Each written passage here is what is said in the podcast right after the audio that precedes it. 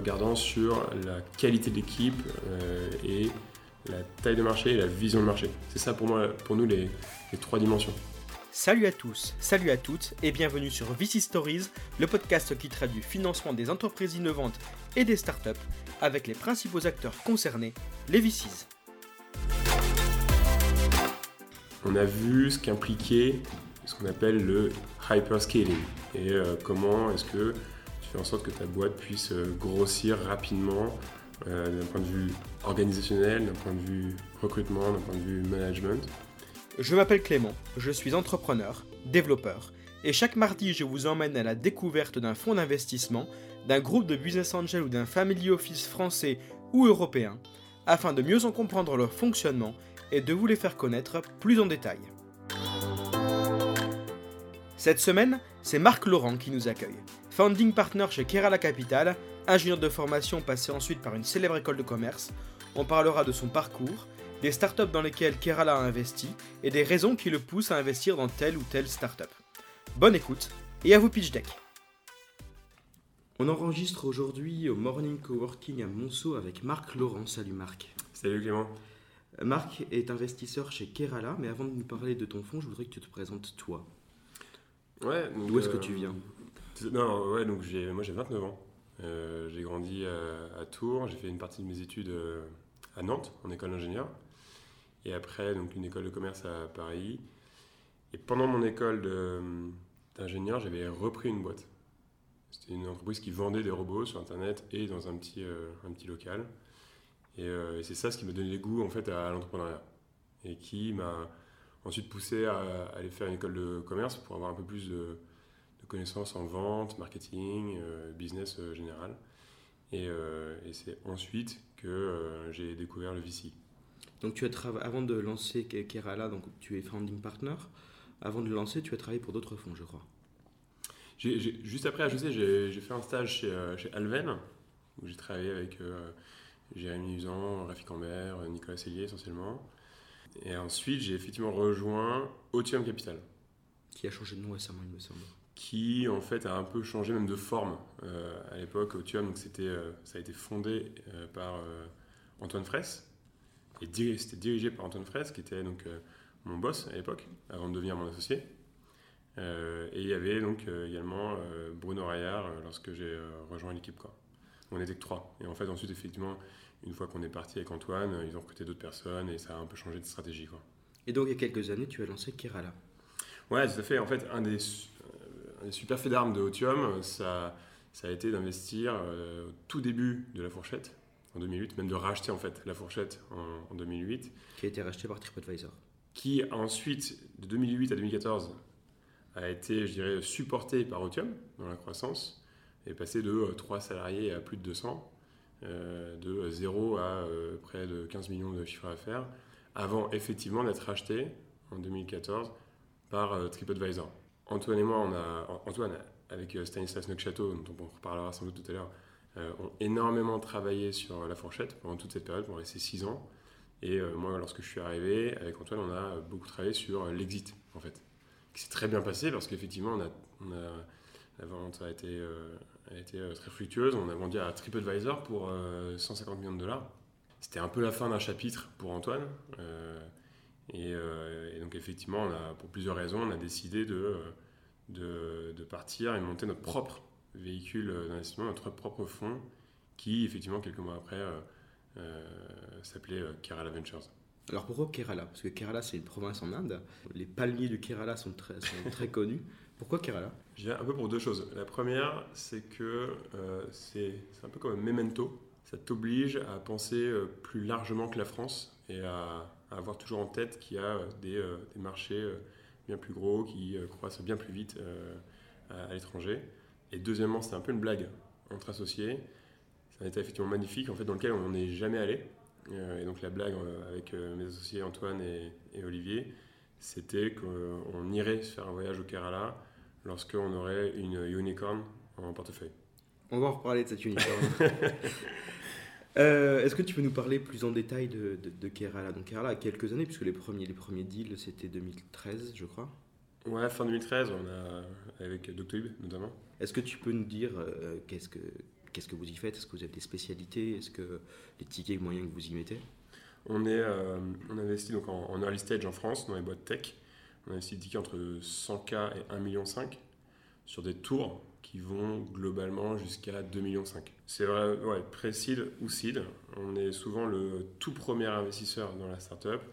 On peut arriver sinon après des business angels. Et notre particularité, la promesse qu'on fait à nos fondateurs, c'est euh, d'avoir euh, deux apports.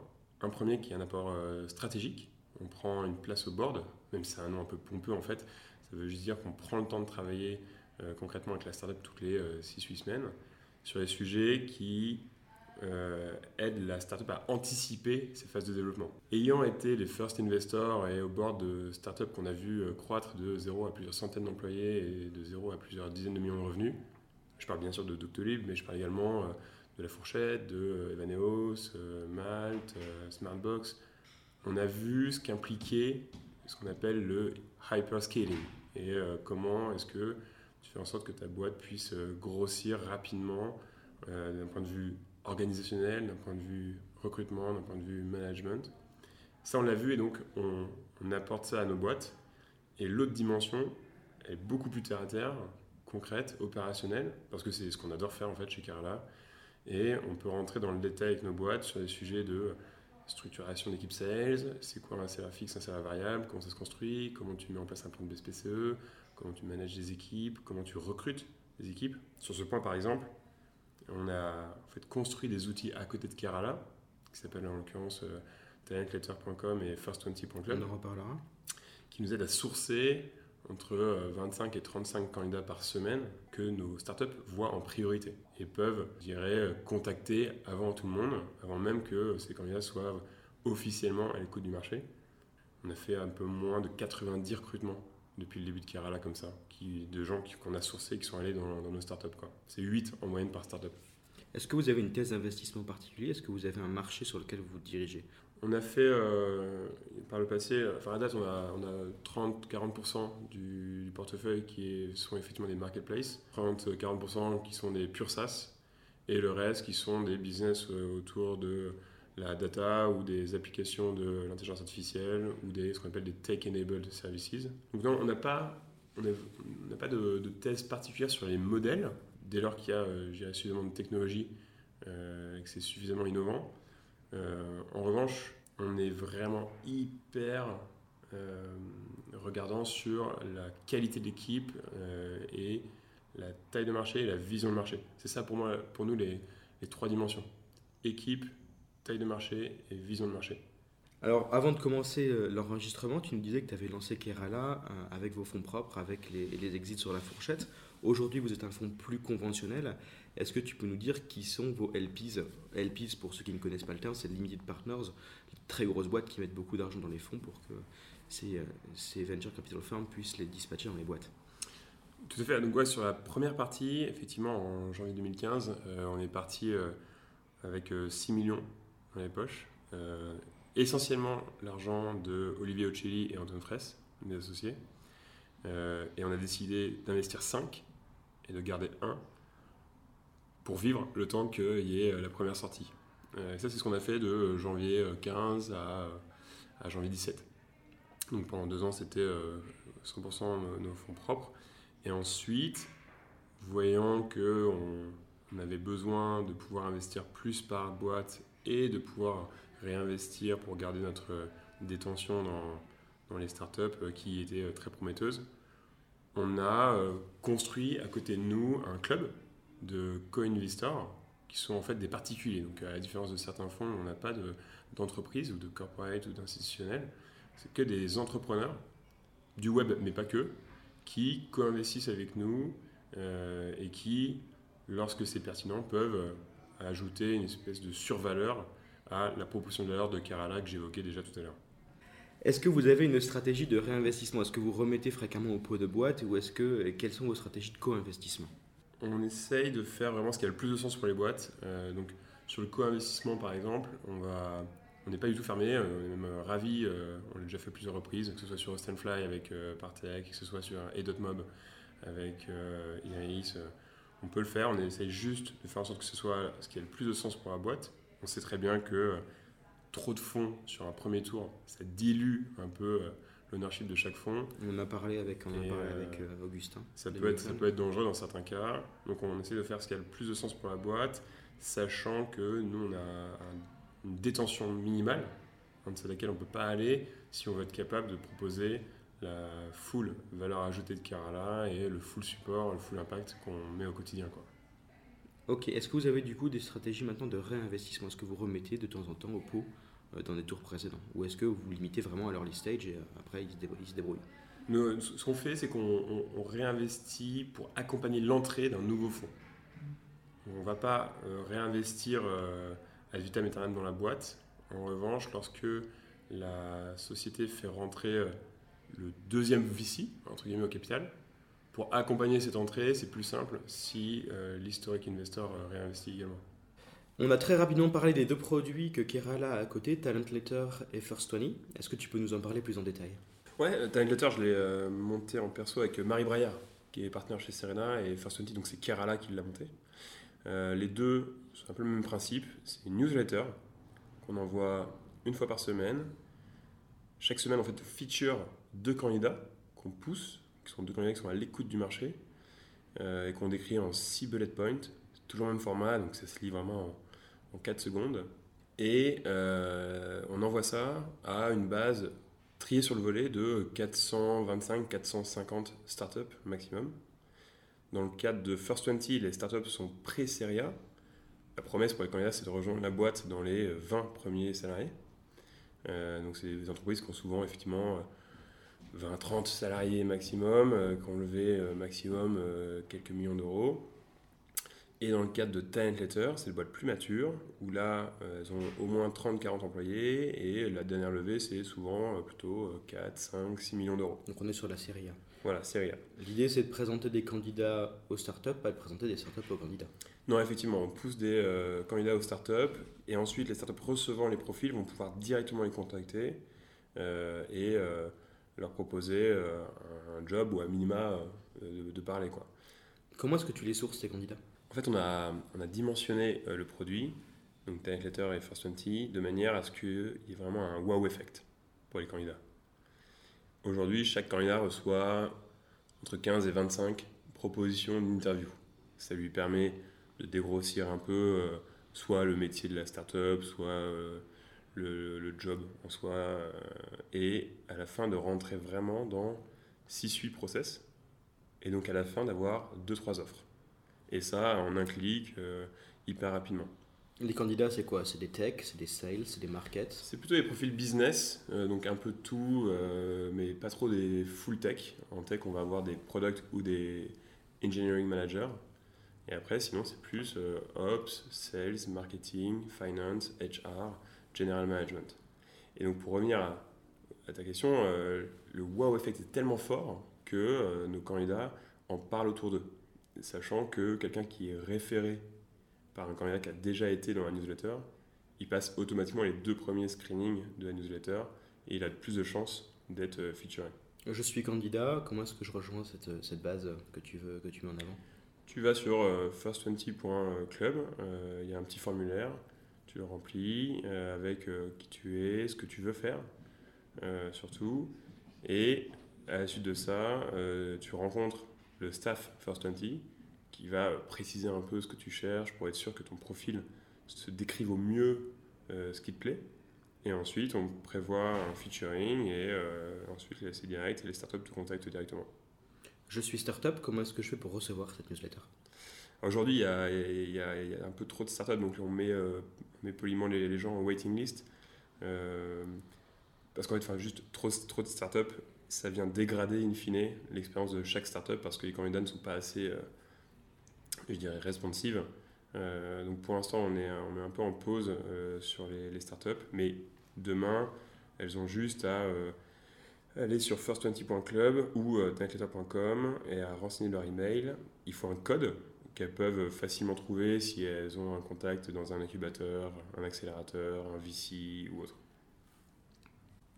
Est-ce que tu peux nous parler de la dernière startup dans laquelle Keral a investi et pourquoi est-ce que tu as choisi d'investir dedans? Donc le, dernier investissement c'est euh, PlayPlay, euh, qui est euh, un outil SaaS à destination des entreprises qui leur permet de produire des vidéos format court, un peu comme un brut Combini, hyper facilement. En fait, ils ont déporté dans le cloud un Adobe After Effects qui est très dur à utiliser. Ils l'ont productisé de manière à ce que ce soit très simple d'utilisation et à ce que, à ce que n'importe quelle personne au sein de l'entreprise puisse utiliser. Ils ont enrichi ça avec une base de ce qu'on appelle des templates de manière à ce que les rendus soient extraordinaires. Euh, et donc, a connu une croissance euh, vraiment hyper forte dans ces, euh, dans ces 12 premiers mois. De mémoire, on avait fait le, rapprochement. Elle est juste derrière Doctolib en termes de croissance sur les 12 premiers mois. Ce qui est pas mal. Ce qui est plutôt un bon benchmark. et l'équipe est vraiment extraordinaire. le marché de la vidéo, c'est booming.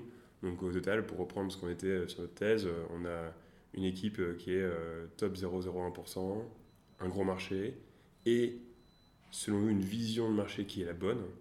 Euh, donc on a, on a effectivement souhaité investir et, euh, et Thibaut nous a fait l'honneur euh, de nous accepter. Est-ce que tu peux nous parler d'une autre startup avec un effet wow dans laquelle tu as investi? Hum, Tractor. Tractor, c'est aussi c'est une très belle histoire. on, a, on a investi en juin 2017. donc Tractor, pour, juste pour resituer, c'est une marketplace de location d'engins BTP. C'est un peu un Kiloutou 2019. Moi, c'est dit que ça me faisait. Euh, sauf que en fait, c'est une surcouche qu'on vient apporter à tous les petits Kiloutou qui aujourd'hui ne peuvent pas se battre à armes égales contre le bah, fameux Loxam et Kiloutou. On leur apporte des outils technologiques euh, de manière à ce qu'ils puissent effectivement concurrencer ces gens-là et répondre aux appels d'offres et aux besoins des clients entreprises du BTP. Quoi. Vous aviez investi combien? On a investi 400 euh, 000 euros euh, en juin 2017, lorsque la société faisait 20 000 euros de volume d'affaires mensuel, donc ça fait 2 000 euros de chiffre d'affaires. C'était vraiment le tout début. Et là, la boîte fait entre 3 et 400 000 euros par mois. ils ont relevé depuis? Ils ont relevé il y a deux mois.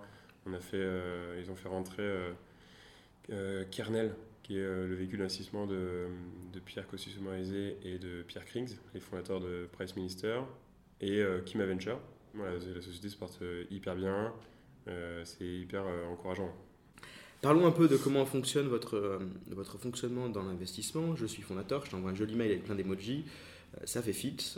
Combien de rendez-vous avant, avant de signer du deal? Combien de, de rendez-vous avant que je reçoive un coup de fil de mon banquier? Et il y a plein de sous qui arrivent. Je dirais qu'il y, a un tout premier rendez-vous qui est une simple prise de contact, ça peut être très rapide. C'est un café euh, ou un, appel téléphonique euh, qui, est, qui va juste permettre de valider que Kerala peut être un bon fit pour l'entreprise et qu'on pense que l'entreprise peut être un bon fit pour nous. Ça, c'est très rapide. Donc, ça, c'est vraiment, euh, le, le, lendemain de ton mail. ensuite, il y a un si, on, si on, souhaite avancer, on, va te proposer de euh, faire un premier rendez-vous avec euh, euh, Victoire ou Thomas ou, ou moi. et suite à ça, si, si on, souhaite avancer, on va te proposer de travailler sur deux trois sujets en vue de préparer ce qu'on appelle chez nous le partner meeting, qui est qui précède la LOI, Qui précède la LOI, qui est la grande, enfin le, la grande réunion avec euh, l'ensemble des partenaires Kerala, l'ensemble de l'équipe d'investissement. Euh, donc, souvent, la préparation de ce partner meeting, ça permet euh, d'affûter quelques points, je dirais, traiter les, gros sujets un peu évidents pour faire en sorte que le partner meeting. Ça peut être. voilà, est-ce que le marché est si gros qu'on pense Donc on va travailler en amont de ça pour que ces questions-là soient déjà balayées avant le partner meeting et qu'on puisse se concentrer sur d'autres choses. Euh, et ensuite, donc, il y a effectivement le partner meeting. Donc là, entre ton premier mail et le partner meeting, il s'est passé euh, sans doute, euh, je dirais, 2-3 semaines. Ensuite, il y a encore peut-être une semaine de travail post-partner meeting. On va creuser un dernier point résiduel. Et ensuite, on peut remettre une offre. Donc, entre le, premier, le premier mail et la LOI, en moyenne, c'est 4-5 semaines. Quoi. Donc c'est plutôt rapide au final. Quand on, voit que certains, quand on voit que certains fonds mettent 3-4 mois entre les premiers échanges et, euh, et, les versements. Ouais, on a peut-être moins de contraintes qu'un fonds classique vu qu'on n'est pas, euh, n'a pas des LP euh, traditionnels. Euh, on est une petite équipe euh, resserrée. euh, on, se, on est toujours, en fait, on est dans le même bureau tous. Mine de rien, ça, on est ici ça au, fl- au- ça- au ça morning. fluidifie, euh, ça fluidifie vachement les échanges. euh, et on se connaît hyper bien. Donc en fait, euh, ouais, il y a pas mal de choses qui vont vite. ouais. C'est chouette. Alors les VC sont généralement sursollicités. Combien de mails tu reçois par, par an? Combien de, combien de founders tu rencontres? Et combien de deals Kerala fait par an? Pour les mails, j'ai pas le décompte exact. c'est peut-être entre 250 et 350 euh, par jour hors week-end. Euh, donc ça faut le multiplier par 220 quoi. et, après, euh, combien de boîtes on rencontre Euh, Mon analyste et, Victoire passent beaucoup de temps à rencontrer les entrepreneurs. C'est peut-être à eux deux euh, 4-5 meetings par jour. Moi, je rencontre un ou deux entrepreneurs par jour. Donc si je fais mes calculs, ça fait environ 1500 founders par an. Bon, alors Ouais. honnêtement, c'est pas moi qui fais le calcul, c'est toi. hein. Euh, ça fait 1500 founders par an. Il y a Ouais, combien, il y a combien de deals On fait Ok. 3 à 4 deals par an. Ouais, donc il y a un sacré écrémage. Ouais, c'est 0,2, 0,3%. Ouais. Waouh. On va parler du hot topic, puisque euh, bon, on enregistre, euh, il est- on est à la fin avril, mais il y a quelques semaines, il y a eu une très grosse nouvelle. Doctolib a, rejoint le club très, très, très, très select euh, des licornes françaises. Ils ont rejoint des Criteo, des Deezer, des, des VP, c'est plus privé. Euh, ça fait quoi d'être euh, early investor d'une euh, licorne? C'est. euh, J'en ai des frissons en fait, c'est vraiment impressionnant. C'est impressionnant de- d'avoir la chance de voir un bout du pare-brise euh, dans le cockpit euh, de, de ce que fait le top management de Doctolib. Et de voir la croissance, de voir euh, ce qui est encore devant eux. C'est. Ouais, ça fait, c'est vraiment très impressionnant quoi. Est-ce que tu peux nous raconter l'histoire de Kerala et de Doctolib? Puisqu'en fait, ton, ton histoire avec Stanislas remonte à avant Ouais, Kerala. C'est c'est- c'est- c'est vraiment une très belle histoire pour le coup. euh. en fait, donc Stanislas Necchateau, euh, Qui a- était un joueur de tennis d'ailleurs, il me semble. si qui était un prof- joueur professionnel de tennis, euh, France Espoir, et qui, enfin pour des raisons de santé, il a dû arrêter cette voie et euh, revenir dans le chemin plus droit du business. Il a rejoint Otium au tout début avec euh, donc, Antoine Fraisse. Euh, ils ont travaillé euh, main dans la main pendant 6 ans sur tout le portefeuille d'Otium. Ils ont lancé, en fait, co-lancé Balinea, euh, Weekendesk, et ils ont été très impliqués dans le management de La Fourchette. Et en fait, fin 2013, Stan, qui en fait au fond de lui était vraiment un entrepreneur, et c'était le deal avec Antoine, a dit bon bah voilà, c'était top, j'ai méga appris, mais en fait ce que je veux c'est euh, euh, monter ma boîte, euh, je vois ce qu'il y a à faire dans la santé en Europe, c'est incroyable, faut que, enfin, ça n'a toujours pas été fait, et donc je pars, je monte, je monte Doctolib. Sachant qu'à ce moment-là, il partait numéro 3 ou numéro 4 je crois sur le marché. Il y avait déjà eu Keldoc, il y avait déjà eu mon docteur qui avait déjà été financé par des fonds. Lagardère Déjà ou pas? Mon docteur par Lagardère, effectivement, c'était fin 2012, et Keldoc par Alven. Donc euh, c'était pas simple de se lancer à ce moment-là, je pense. Moi, c'est comme ça que j'ai rejoint Otium. En fait, j'ai remplacé Stan. Et euh, lorsque, en fait, euh, lorsque Stan est parti de chez euh, Otium pour monter Doctolib, Antoine euh, et Olivier ont investi à titre de business angel à l'époque dans Doctolib, tout début, avant même qu'il y ait le premier médecin signé. vraiment tout, tout début. Et, et c'est ensuite ces titres, enfin ces participations qu'on a remis sous le giron.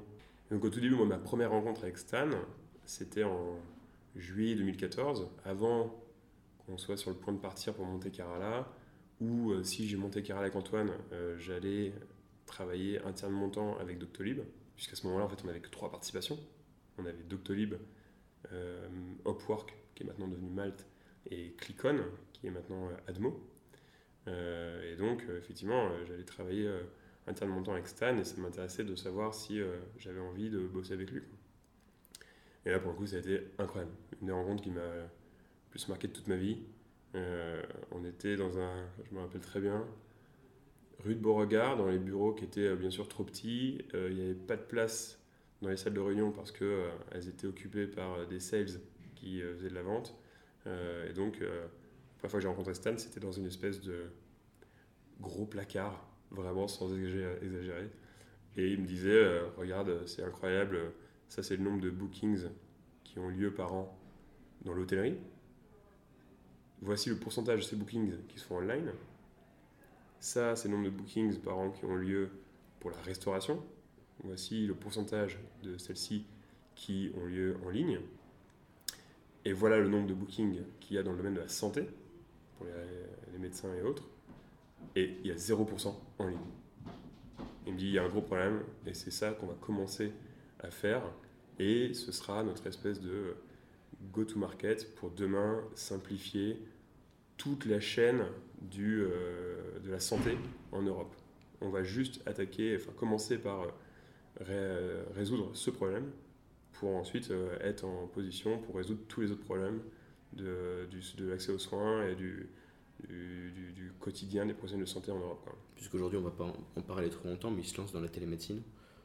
Oui, c'est c'est une, C'est l'évolution logique de la c'est chose. l'évolution très logique, très naturelle du, du parcours de, de soins qu'ils sont en train de redessiner. Quoi.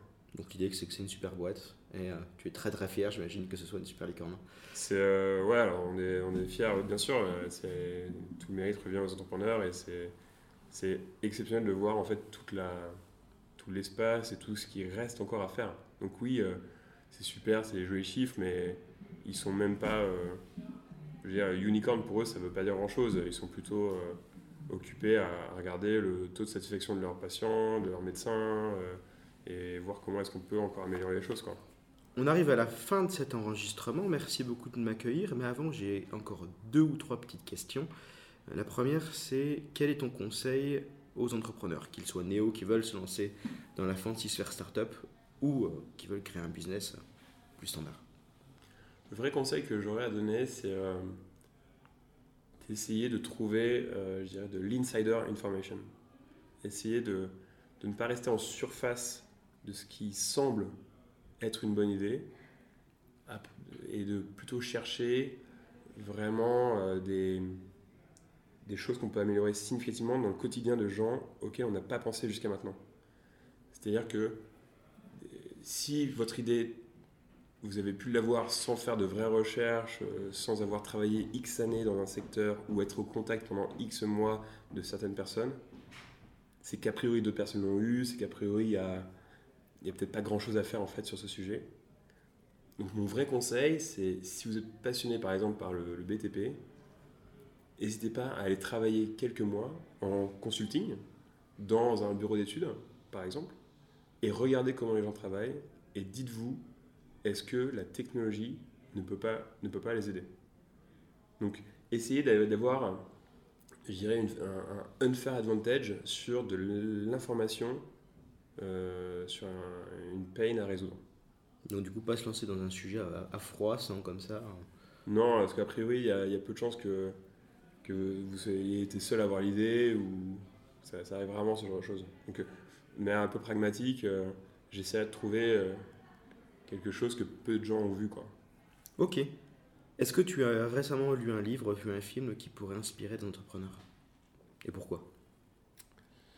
Hum, J'avoue que c'est un, c'est un vieux film, je sais pas si ça, ça rentre dans. Ça le rentre, il a pas de. Euh, non, j'avoue que La vérité, si je mens, c'est, ça a été un de mes films préférés quand j'étais très jeune. Quand j'étais plus jeune, euh, je trouvais que c'était vraiment une super histoire. Le, le gars qui euh, est à la rue, remonte tout, lâche rien, perd euh, la confiance de ses potes, euh, de sa petite copine, puis finalement réussit et reste humble. Donc vraiment, c'est, c'est, c'est pas complètement new technology, mais euh, c'est vraiment un très beau film, je trouve. Oh, bah ça change, c'est très, bien. Et enfin, dernière question. Quel VC qui doit passer derrière ce micro selon toi? Il faut, à mon avis, il faut que tu parles à Pierre de First, qui est le nouveau nom de Otium Venture. Il faut que tu parles à Pierre Entremont, qui te raconte un peu euh, bah, tout l'épisode Otium Post, euh, Antoine Fraisse, euh, Bruno Raillard et Marc Laurent. Euh, et donc le, la continuité avec euh, First, qui est donc le, le nouveau nom euh, qu'ils ont. D'accord, bah écoute, si tu nous écoutes, n'hésite pas à m'envoyer un email. Merci Marc pour ton Non, temps. merci à toi Clément. Merci pour le café et on se dit à très bientôt. À très vite. Salut. Ciao. Et voilà, c'est déjà tout pour ce quatrième épisode. Merci à Marc pour son accueil et pour le café matinal. Si cet épisode vous a plu, n'hésitez pas à attribuer 5 étoiles au podcast sur iTunes, Spotify, Deezer, Stitcher ou votre plateforme d'écoute préférée, ça nous aide énormément pour le référencement. Je suis toujours preneur de vos feedbacks, de vos idées, de vos questions à poser au prochain VC. N'hésitez pas à me contacter par email à clément at vcstories.co ou par Twitter at clément sauvage. Quant à moi, je vous souhaite une excellente semaine, je vous dis à mardi prochain pour un nouvel épisode, et pour parapher quelqu'un que j'admire beaucoup, stay hungry, stay foolish.